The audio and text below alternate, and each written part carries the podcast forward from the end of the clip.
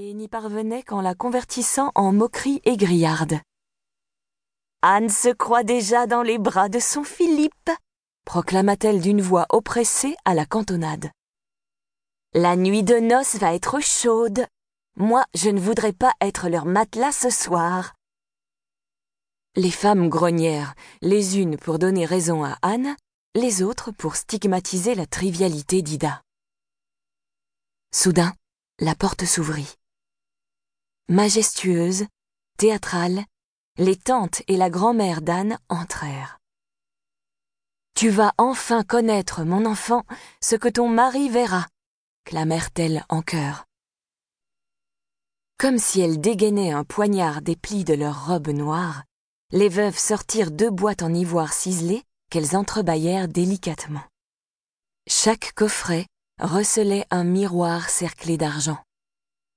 Un bruissement de surprise accompagna cette révélation, les présentes estimant qu'elles assistaient à un spectacle hors du commun. Les miroirs n'appartenant pas à leur vie quotidienne, si, par exception, elles en possédaient un, c'était un miroir d'étain, en métal poli, bombé, offrant des images embuées, bosselées, ternes. Ici, les miroirs de verre reproduisaient la réalité avec des traits nets, des couleurs vives. On cria d'admiration. Les deux magiciennes reçurent les compliments, les yeux clos, puis, sans tarder, accomplirent leur mission.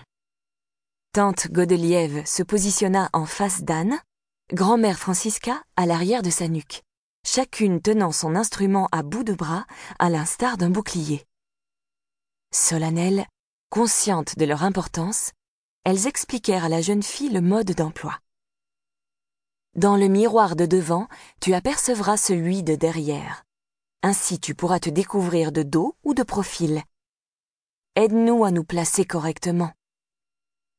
Ida s'approcha, envieuse. Où les avez-vous dénichés? La comtesse nous les a prêtés. Tout applaudirent l'astuce de l'initiative. Seule une dame noble jouissait de pareils trésors, car les colporteurs ne proposaient pas ces articles aux gens du peuple, trop pauvres. Anne jeta un œil à l'intérieur du cadre rond, considéra ses traits intrigués, apprécia les savantes torsades qui pliaient ses cheveux blonds pour élaborer une coiffure raffinée, s'étonna d'avoir un cou long, des oreilles menues. Cependant, elle éprouvait une impression bizarre. Si elle ne voyait rien de déplaisant dans le miroir, elle n'y voyait rien de familier non plus. Elle contemplait une étrangère. Sa figure inversée, de face, de côté ou de dos, pouvait être la sienne autant que celle d'une autre. Elle ne lui ressemblait pas. Es-tu contente? Oh oui, merci. C'était à la sollicitude de sa tante qu'Anne avait répondu. Peu vaniteuse, elle avait déjà oublié l'expérience du miroir. Mesures-tu ta chance? Glapit grand-mère Francisca. Que si, protesta Anne. Je suis fortunée de vous avoir. Non, je parlais de Philippe. On ne trouve quasi plus d'hommes de nos jours. Les voisines opinèrent du bonnet, grave. Rien de plus rare que les mâles à Bruges. La ville n'avait jamais subi une telle pénurie les hommes avaient disparu. Que restait-il Un gaillard pour deux femelles, peut-être même un pour trois. Pauvre Flandre, un phénomène mystérieux l'accablait, la disette de sexe viril. En quelques décennies, la population masculine avait diminué de façon préoccupante dans le nord de l'Europe.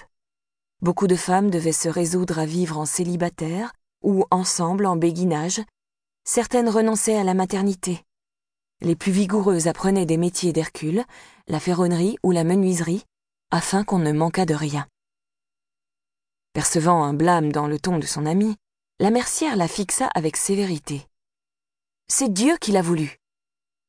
Grand-mère Francisca tressaillit, craignant qu'on l'accusât de blasphème. Elle se corrigea.